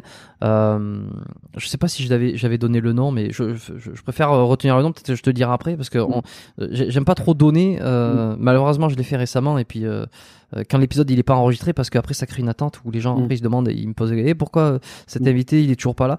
Ben non mais des fois c'est pas des fois on essaie d'enregistrer comme Christian Thibaudot tu vois j'en avais pas Mm. parlé mais euh, si j'avais dit tiens j'enregistre Christian Thibaudot il va arriver bientôt bon ben évidemment il y a eu une couille et il, arrivera probablement euh, pas de suite quoi donc euh, mais c'est c'est intéressant. Et, euh, et je pense qu'on creusera le sujet là-dessus Mm. euh, sur les hernies discales de fond en comble. Et pour ceux que ça intéresse euh, euh, n'hésitez enfin et, et qui découvrent euh, abonnez-vous au podcast. Là il sortira euh, euh, vous le recevrez la notification quand il sortira. Le titre sera assez équivoque. Est-ce que tu as d'autres sujets comme ça euh, tu vois on parlait un peu des nouveautés euh, des, des choses qui reviennent sur le devant de la scène euh, qui sont remis en euh, qui sont un peu remis en cause tu vois. C'est-à-dire que des choses qui ont été faites pendant des années on va se dire ah en fait non c'était pas la bonne chose est-ce que tu as d'autres exemples comme ça qui te qui te Mm. paraissent? Et puis des fois, c'est pour la bonne cause aussi. hein. Des fois, on a, on a Mm. toujours fait quelque chose, puis on se rend compte que c'est peut-être pas la meilleure façon de faire. Oui, oui, bien sûr. Euh, Qu'est-ce qui peut... Là, comme ça, j'ai rien qui me vient à l'esprit. euh, euh, Ok. Au niveau de l'alimentation, peut-être. hein. Qu'est-ce qu'on entend beaucoup euh, J'ai euh, l'impression qu'on n'entend plus grand-chose sur l'alimentation aujourd'hui. Au niveau de l'alimentation, c'est un peu la, la tour des miracles. hein. On en voit tout, on entend tout et rien. Et, euh, et euh, que non, mais oui, l'alimentation, c'est vraiment un domaine euh, qui est pire que, que le fitness. hein. Tu, tu as vraiment des choses qui sont complètement, C'est vrai. complètement, qui n'ont aucun sens en fait, mais qui quand même, qui quand même réussissent à, à, à trouver, euh, à trouver une audience et, euh, et à se généraliser, à devenir une mode. Euh, Oh bah, tu sais, tant qu'il y a une promesse de facilité derrière. Ouais, ouais, après des fois c'est très idéologique, hein, je veux dire. Bon, on va pas peut-être rentrer dans des détails qui peuvent fâcher certains auditeurs, mais euh, Si, si. euh, par exemple si, si. le lait. Pachon, tu vois. Pachon, tu par exemple, quoi par exemple le lait, tu vois, les produits laitiers, euh, à un moment c'était vraiment le diable, quoi. Dire, les produits laitiers, il fallait absolument pas boire du lait. Attention, le lait c'est pour le veau, c'est pas pour l'être humain. Donc si le lait c'est pour le veau, c'est-à-dire que bah, c'est pas pour l'être humain, et si t'en prends, bah tu meurs en fait. Tu vois, c'est c'est tellement mauvais que ouais, tu crèves direct. Donc faut pas boire une goutte de. Ouais. donc euh, ça aussi, tu vois, le lait, euh, franchement, il a reçu en plus des, des fois, quand le message il vient de de d'une personne lambda, bon, tu te dis, ok, euh, la pauvre, elle s'y connaît pas. Mais quand le quand le message il vient d'un d'un corps médical, là tu dis, ah, euh, il y a un problème en fait. Qu'est-ce qui se passe Euh, Qu'est-ce qui Mm. se passe Donc c'est c'est chaud, c'est chaud de de pouvoir faire la, la différence et euh, essayer de, de trouver vraiment la, la vérité quand tu ouais quand il y a quand il y a vraiment des gens qui normalement doivent être censés qui sont censés quand même détenir un, un savoir euh, euh, scientifique et qui utilisent un peu leur euh, leur notoriété dans le domaine pour raconter n'importe quoi soit consciemment juste pour surfer sur une vague euh, d'actualité, soit inconsciemment parce que ils ont laissé tomber un peu leur analyse critique et qui se font un peu avoir par leur biais cognitif. Donc euh, voilà, je pense que les produits laitiers est un vrai exemple un peu de, de cette euh, de cette paranoïa qui, qui, qui est des fois insensée et qui, qui n'a pas vraiment de base scientifique, hein. aucune même. Est-ce que tu as lu le, le bouquin euh, qui est sorti euh, par euh, Vassilis Iliopoulos et euh, Christophe Bonnefond sur justement euh, un Non. bouquin sur les produits laitiers? Non, je Non? l'ai pas lu. Je l'ai pas lu. Ok. Il raconte quoi ce bouquin? Euh, je, alors je l'ai pas lu non plus. J'ai pas eu l'occasion de, de me le procurer. Euh, Après, il doit être Vassilis, il doit être euh, disponible sur Amazon. ouais. Euh, Je pense que Vassilis, c'est quelqu'un qui a euh, des bonnes bases euh, euh, scientifique et, et, qui a une approche, si je me trompe pas, une approche EBP, donc Evidence-Based Practice. Ouais. Donc, euh, Mm. s'il a écrit un livre, je, moi, c'est quelqu'un qui, je pense que c'est quelqu'un qui est sérieux. Donc, euh, après, j'ai pas lu le livre, je sais pas ce qu'il y a dedans. Alors tu vois, c'est quand même assez drôle parce que c'est vrai que l'alimentation. euh, alors moi, je parle beaucoup de promesses parce que tu vois, pour te donner l'exemple, euh, l'épisode que j'avais enregistré avec Vassilis, c'était il y a maintenant plusieurs mois en arrière. c'est peut-être un des épisodes qui, a été le plus écouté sur les plateformes de podcast. Alors je différencie toujours entre YouTube et les plateformes de podcast parce que je pense entre la vidéo et le sujet, il peut y avoir des disparités. Il y a des, il y a des podcasts qui sont euh, euh, qui ont cartonné par exemple sur YouTube où les gens ils regardent beaucoup euh, les épisodes et beaucoup moins sur les applis et puis des fois l'inverse et, et, et Vassilis parmi ces euh, fait partie de cet exemple là où le titre que je ai donné peut-être a participé aussi c'est que les, les le- j'ai l'impression que les auditeurs la population de manière générale veut savoir a, a qu'une envie c'est de savoir comment on fait pour perdre du poids Mm. Et des fois, au-delà du discours logique, au-delà du, de, de, de, de la cohérence, au-delà des, des, des choses qui se comprennent, Mm. euh, c'est que tu peux leur, enfin, la promesse va être plus forte que tout, Mm. tu vois. Mm. Et alors, tu vois, si on revient sur cette idée-là euh, du de, la bonne connaissance, c'est comment on fait, comment, euh, à qui se fier, à qui on doit, on doit se faire confiance pour euh, l'alimentation, par exemple, tu vois, si on reste sur ce, sujet- ce sujet-là. Si tu dis toi-même que le corps médical, à un moment donné, il raconte des conneries parce qu'il est peut-être pas à la page, euh, qui c'est qu'on doit croire? Euh, Est-ce qu'il y a des cours qui sont... Comment on fait la part des choses? Il faut aller piocher partout. Alors, mais on n'a pas le temps. C'est difficile de faire la part des choses. C'est vraiment très difficile. On est, on vit dans un monde où l'information est devenue un produit. Quand l'information devient un produit, c'est foutu. C'est foutu. Parce que, du coup, tu crées de l'info juste pour vendre un produit. Et t'en as rien à foutre, en fait, de la véracité de ton info ou de l'impact que, que va avoir ton info sur les gens. On vit dans l'ère de l'information. On est bombardé d'informations. Il y a tellement d'informations que pour cacher la vérité, ben, c'est très simple. C'est très simple. On n'a que à fabriquer des fake news.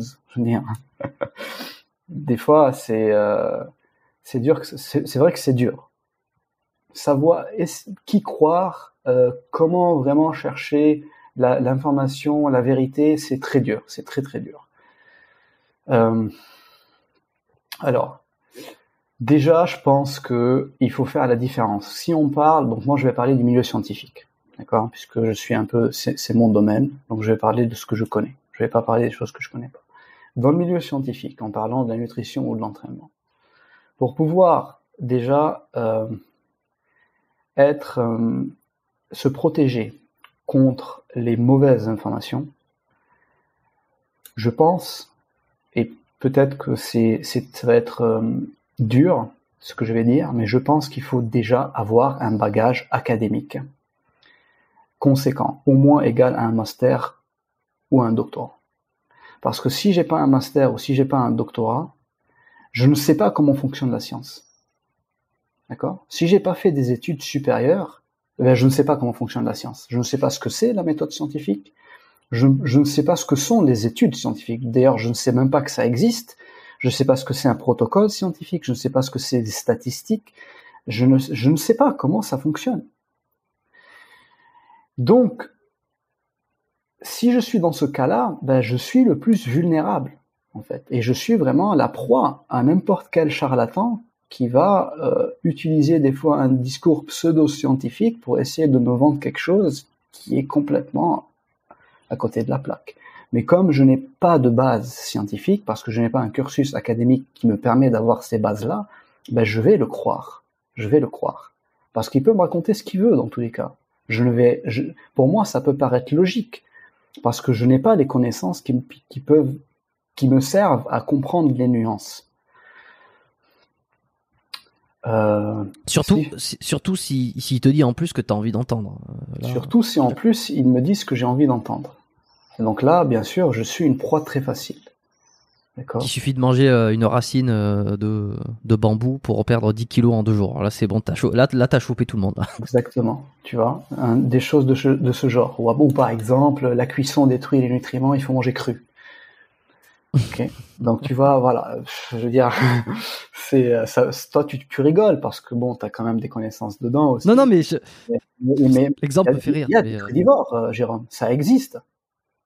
Non, mais oui, et le pire, c'est que c'est pas une mauvaise chose, mais, euh, mais c'est, c'est, la raison pour laquelle. Cette raison-là est, bon, et voilà, je pense que si c'est pas la bonne, mais. Euh, que cru, bonne chance pour ton système digestif. Je veux dire, on est, on est, on n'a pas un système digestif qui est optimisé pour manger cru. Il nous faut quand même la cuisson qui est une sorte de prédigestion, d'accord? Après, ça ne veut pas dire qu'il faut qu'on mange tout cuit. Ça ne veut pas dire non plus qu'il faut qu'on mange tout cru. Je veux dire, imagine, tu manges de la viande crue, tu la digères à moitié, alors que si elle est cuite, tu la digères beaucoup mieux parce que tu as déjà dénaturé les protéines qui sont dedans. Bref. Donc, euh, quand on n'a pas un bagage académique qui est au moins égal à un master ou à, une, un doctorat, pourquoi master et doctorat? Parce qu'on commence à apprendre comment fonctionne la science en master, en général. En licence, on a très peu de, notions hein, en, en, termes de, de, comment fonctionne la méthode scientifique. En master, on commence à l'aborder un peu plus, et puis bien sûr, le mieux, c'est le doctorat, chose que j'ai pas. Je n'ai pas un doctorat.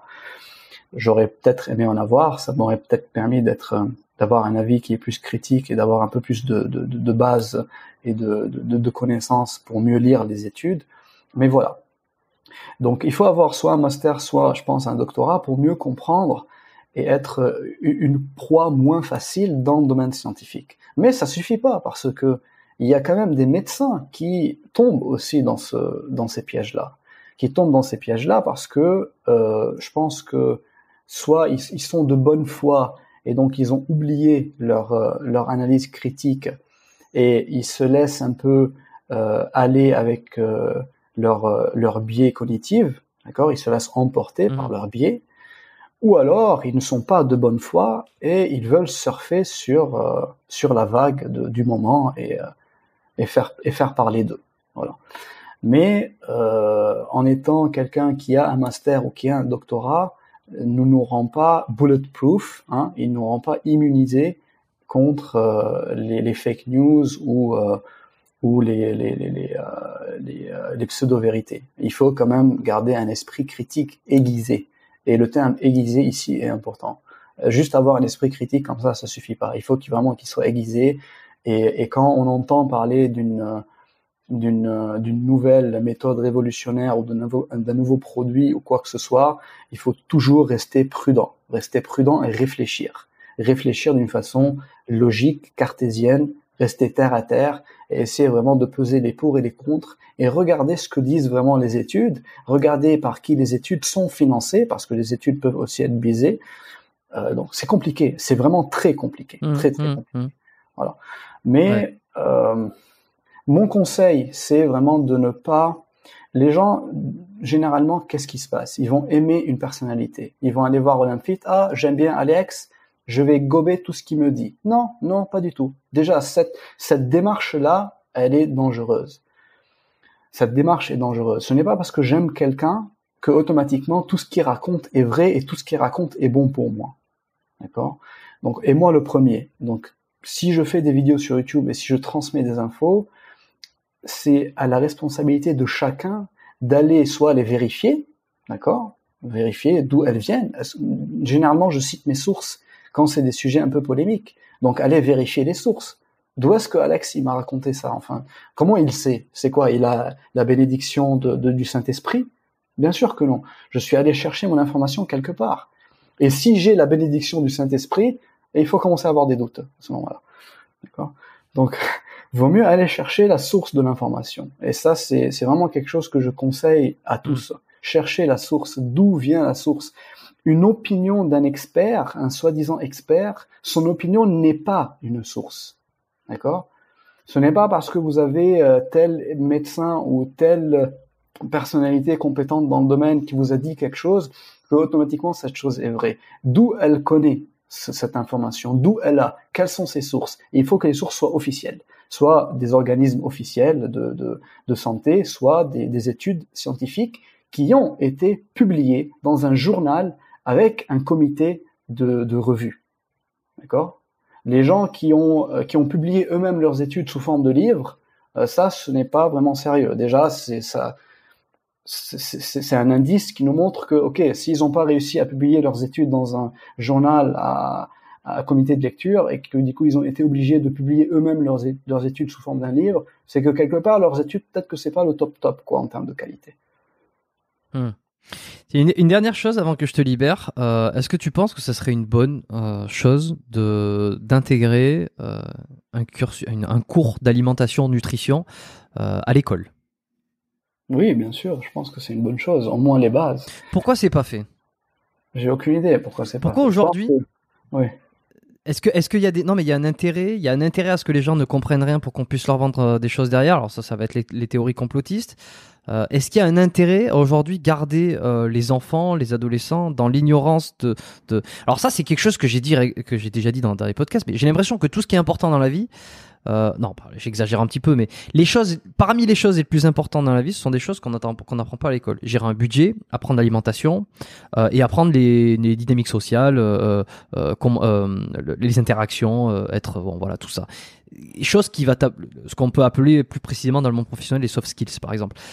tout ce qui va te faire progresser, tout ce qui va te faire rencontrer des gens, qui va te faire évoluer, tout ça c'est hop, ça va être les mathématiques, ça va être le français, ça va être je sais pas le, la chimie. Je dis pas que c'est mauvais, mais me suis toujours, euh, bah, depuis euh, depuis euh, quelques années, je me pose toujours cette question pourquoi les choses les plus essentielles ne sont pas apprises? C'est parce que c'est pour faire peut-être pour faire trier. je pense que toi, tu mets ton doigt sur un sujet qui qui est très sensible. Tu as parlé de théorie de complot avant. Tu connais tu connais Jean-Paul Brigelli? Je, Non, je connais pas Jean-Paul Brigelli.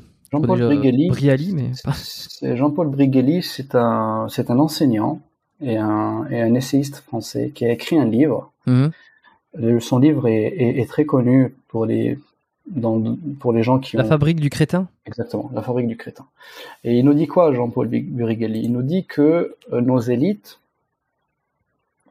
dans les traités de Lisbonne de je ne sais pas quelle année, ils ont décidé de rendre la majorité du peuple crétin. Ok, donc euh, après tu vas me dire oui, mais c'est une théorie de complot. Écoute, c'est l'auteur, c'est le livre. Pour ceux qui veulent, euh, qui ont envie de connaître un peu plus, sinon qu'à lire, et vérifier, et aller vérifier les sources, vérifier les sources, et après vous jugez par vous-même si c'est un complot ou pas. Donc euh, après voilà, moi je pense. Je, je, mettrai le lien dans les descriptions, hein, dans les notes, hein, pour ceux qui veulent aller, aller regarder ça, parce que je pense qu'il y en a beaucoup qui vont être curieux. Je suis le premier. Ouais. Je mettrai le. Donc, euh, je pense qu'effectivement, il y a une volonté de, de, créténiser un peu le peuple pour mieux le dominer, pour mieux le, transformer en simple consommateur. Consommateur, c'est vraiment le, lâcher la bombe Moi, avec ces théories-là, j'ai toujours du mal à me dire, mais qui, qui, qui? Le gouvernement, euh, le, les lobbies, est-ce qu'il y a un mec qui a décidé? Tu vois que c'est comment ça se passe Parce que toujours, on a toujours l'impression qu'il y a une masse comme ça, quelqu'un qui truc. Et c'est, mais qui, qui est cette personne qui veut crétiniser les gens? Qui, est-ce qu'il y en a un qui est derrière Tu sais un peu euh, le, le, le, méchant du film là, qui est en train. De... Ouais, c'est Voldemort ouais, c'est ça. C'est on a du mal à personnifier. Tu vois, on a l'impression que c'est un système qui, qui, est contre le truc. Euh, et je me demande toujours qui, décide ça. Tu vois? Ben après, je lirai le livre. Ouais, après, euh, le mieux, oui, c'est de, c'est d'aller essayer de voir un peu ce que ont à dire ces lanceurs d'alerte, parce que eux, ils te disent qui c'est. Eux, ils te disent, ils répondent à ta question. Maintenant, moi, ici, c'est un podcast de préparation physique et de biomécanique, donc je ne vais pas parler. Bien sûr, bah, tu sais. Mais euh, les réponses existent. Après, voilà, à chacun d'aller lire, d'aller voir et d'essayer de, de, mieux comprendre, de mieux cerner les choses. Hmm. Bon, ben, très bien. Ben, écoute, je laisserai ce bouquin-là. Euh, On va considérer ça que c'est la petite recommandation que tu nous donnes. Évidemment qu'on est, euh, on a pas mal. Excuse-moi, je suis en train de te couper, mais tu m'as demandé pourquoi si ce serait intéressant d'enseigner la nutrition à l'école. Je pense que c'est intéressant d'enseigner la cuisine à l'école. Ouais la cuisine à l'école et via la cuisine enseigner l'alimentation. Mais enseigner la cuisine, c'est pratique. Tu, tu, tu, apprends comment te nourrir. Et en, et en apprenant comment te nourrir, bah, tu apprends aussi euh, comment bien te nourrir. Je pense que c'est important d'inclure des, mm. des, des, cours de, de cuisine, d'inclure des cours de, de, de, de, de philosophie, mais la vraie philosophie, pas l'histoire de la philosophie, la vraie philosophie, c'est-à-dire apprendre à réfléchir. À penser, oui. apprendre à penser, à réfléchir, parce qu'aujourd'hui, le, on fait de la philo, bien sûr, au lycée, tout le monde. S'il y a, si tu as des études, des, élèves qui t'écoutent, ils font, ils font de la philo, mais ils font l'histoire de la philo. Ils, ils apprennent mm. pas à penser, ils, ils font juste l'histoire de la philo. Donc ouais, deux matières, et puis bien sûr l'éducation euh, une troisième matière qui aussi, je pense, doit être enseignée à l'école, euh, c'est euh, la finance, l'économie financière. Comment fonctionne le système financier Donc ça aussi, personne, mm. ne, personne ne sait comment faire. Et puis voilà, tu te retrouves dans un système où tu as une carte bancaire, tu as un compte en banque, tu prends un crédit, tu payes des intérêts, mais on, tu sais rien de rien, tu sais même pas comment ça fonctionne. C'est ce que je voulais dire en termes de, tu sais, apprendre un budget. Quand j'ai cité d'ailleurs, c'était ça sur le. Tout à fait. Ouais, donc ouais, ces trois choses, je pense, qui sont intéressantes, il faut les inclure à l'école. Est-ce que c'est pour l'intérêt de euh, le fameux Voldemort qui me contrôle d'avoir des, des, gens plus intelligents? Je ne sais pas. bon, en tout cas, euh, bon, alors on est pris par le temps, donc je vais être obligé de te, de te libérer. Euh, on commençait à s'abuser, toi. T'as encore un quart d'heure ah bah, Je vais poser mes petites questions. Alors, tu vois, c'est toujours comme ça. On commence à s'amuser. Euh, enfin, à partir de, de, une heure, on, les sujets commencent à aller d'un endroit à l'autre. Euh, toujours intéressant de parler de biomécanique. Hein. Ouais, mais bon, on va, comme ça, on va, on va enrôler tous ceux qui sont dans, dans l'obscurantisme.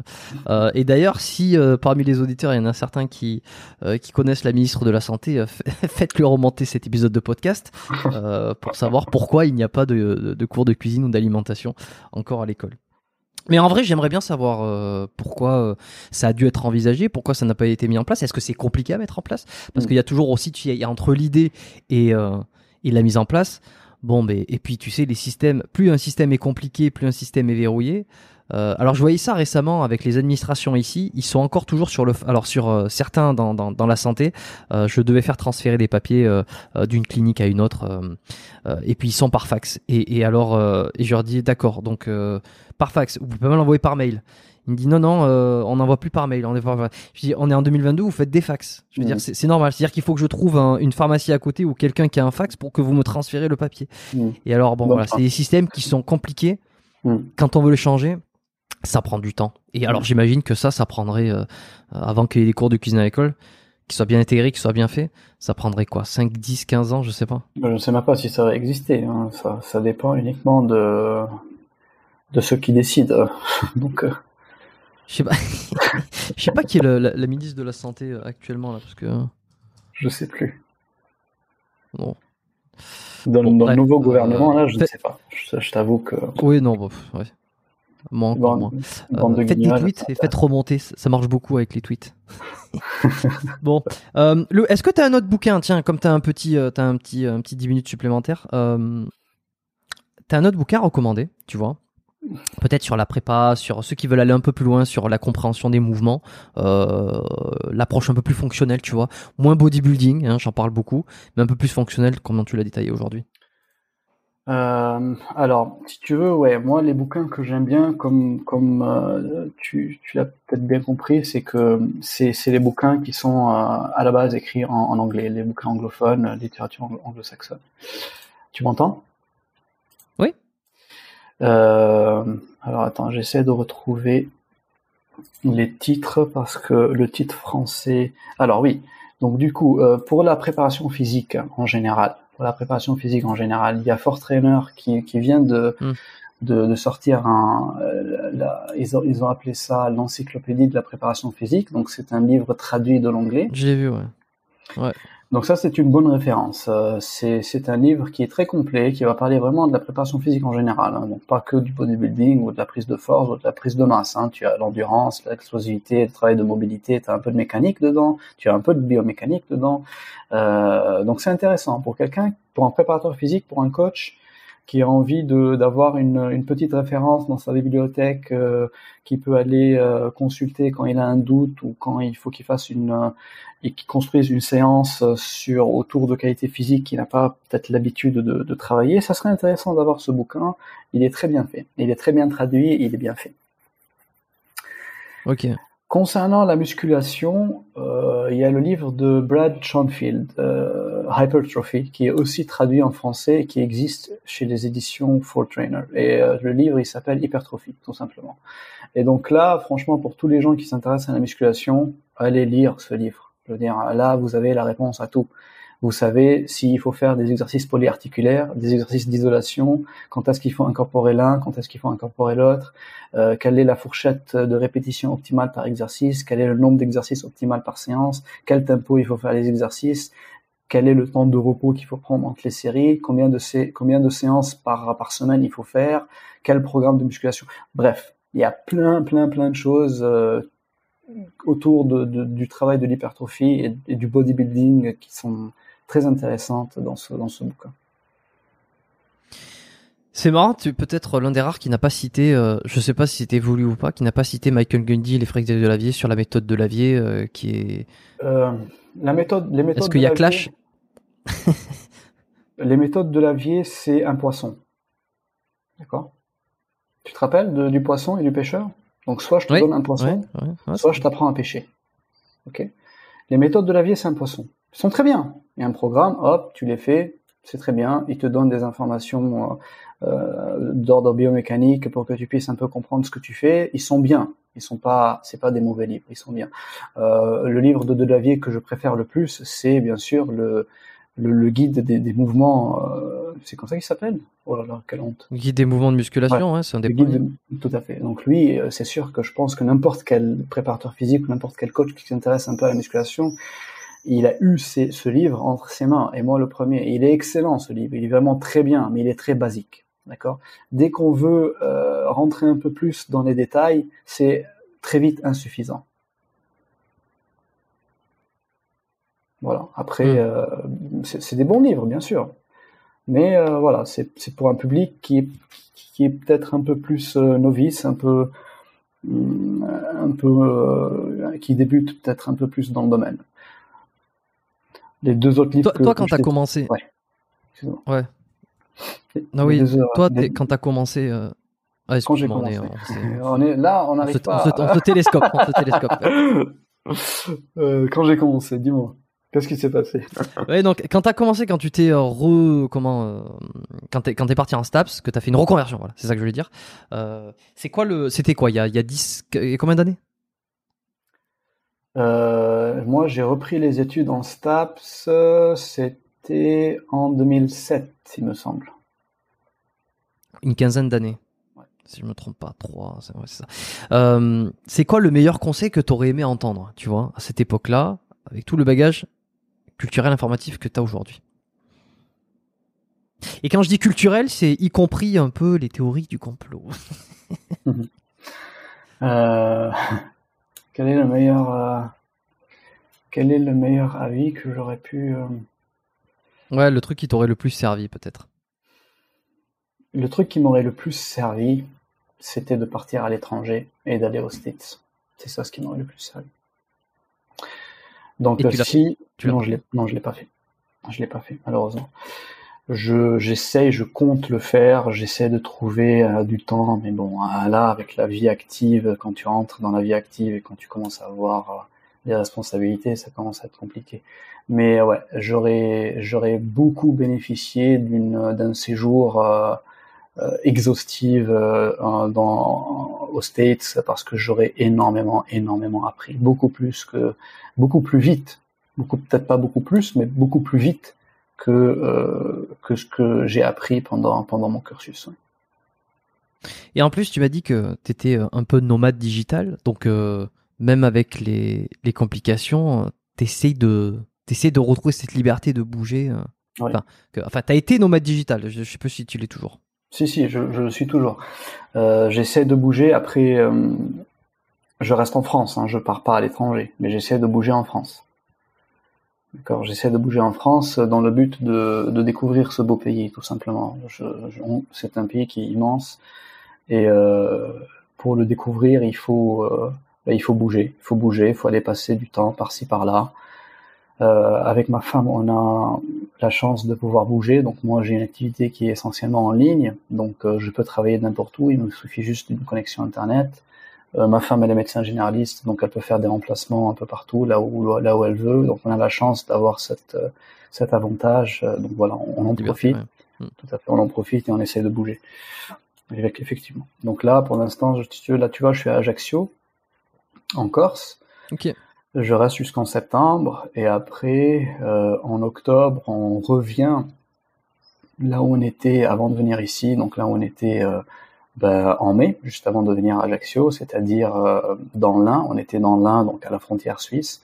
On s'est beaucoup plu là-bas et donc on a envie de, de, de, revenir pour, pour continuer à profiter de, de la montagne et, et de cette belle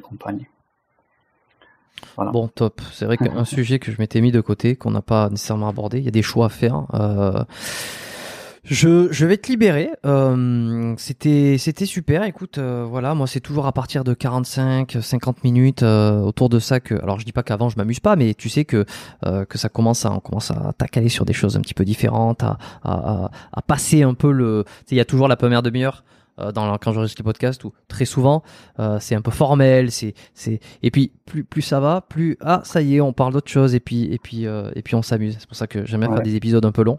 Euh, D'ailleurs c'est marrant parce que j'ai récemment j'ai rencontré des, des, gens et puis euh, quand j'ai dit que j'avais des épisodes, enfin que je faisais que je faisais un podcast, ils m'ont dit ah super j'ai réécouté. Je dis attends attends oui oui va écouter, va t'amuser, il y a plein de trucs tu vas tu vas trouver ça génial. Je recommande des épisodes. Puis je dis par contre mes épisodes sont longs, hein, donc je, je, je, préviens.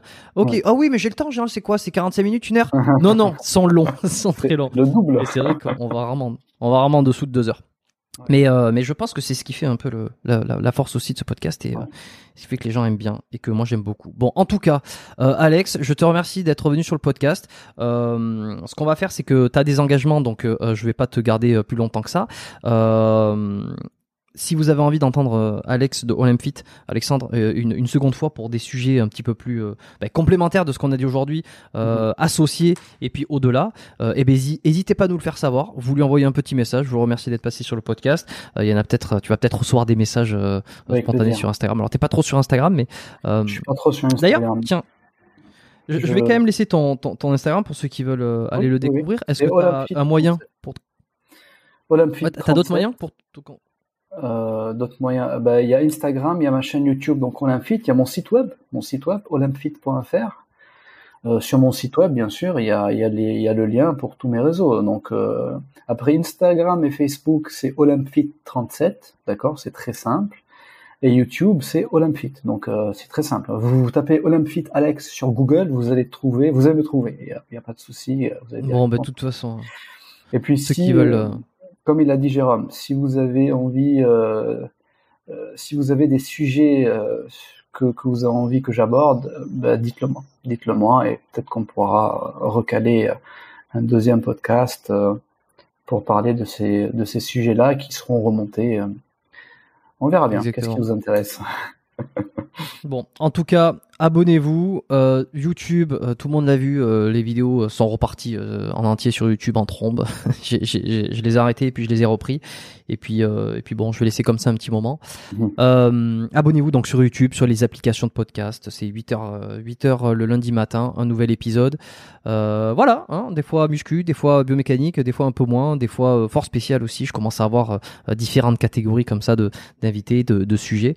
Mhm. J'aime bien, ça permet aussi de diversifier, d'aller voir dans d'autres domaines. Et très souvent, on me dit tiens, j'écoutais uniquement tes podcasts euh, muscu, euh, et puis euh, et puis j'en ai écouté, ça m'intéressait pas trop, mais bon, j'ai été voir un podcast sur tiens, quelqu'un qui a fait l'effort spécial, et j'ai j'ai trouvé ça génial. Et mm. puis et puis j'ai adoré découvrir quelque chose qui était complètement en dehors de de ce que je voulais au départ. Donc bah, ça, ça me fait plaisir.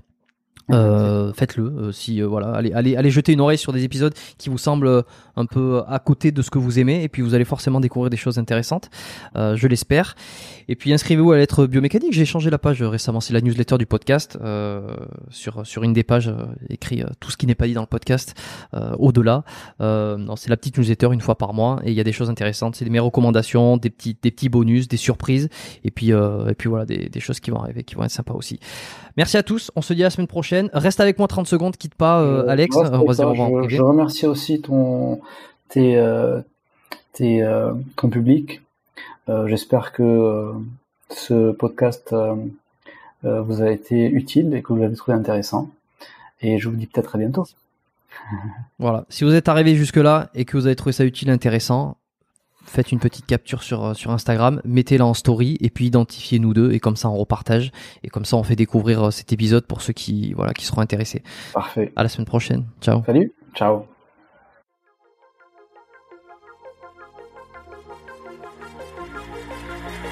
Merci d'avoir écouté cet épisode du podcast Biomécanique jusqu'au bout. Vous pouvez l'envoyer à deux de vos amis ou le partager sur vos réseaux sociaux. Merci également de lui mettre une note de 5 étoiles avec un petit commentaire sympa. C'est ce qui me permet de mieux ressortir dans les classements.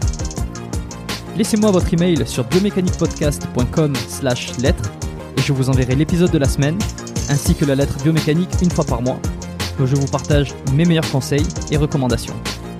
Vous avez écouté le podcast Biomécanique. Je suis Jérôme Cazerolle et je vous dis à très bientôt.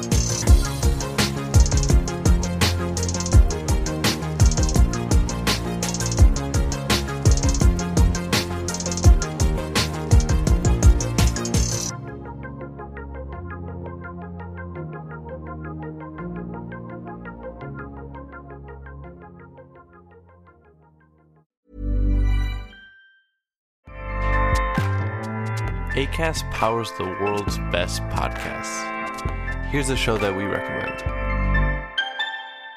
The Real Housewives is a guilty pleasure for most, but if you're looking to not feel guilty about that pleasure, tune in to Everything Iconic with me, Danny Pellegrino, where I break down all the messy moments and behind the scenes antics of Bravo's popular franchise. And on Everything Iconic, I also interview celebrity guests like Kelly Ripa, Kiki Palmer, Drew Barrymore, Cameron Diaz, and more about their guilty pleasures, their past work, and so much more.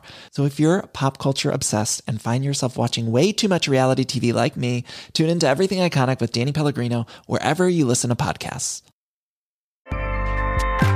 ACAST helps creators launch, grow, and monetize their podcasts everywhere. ACAST.com.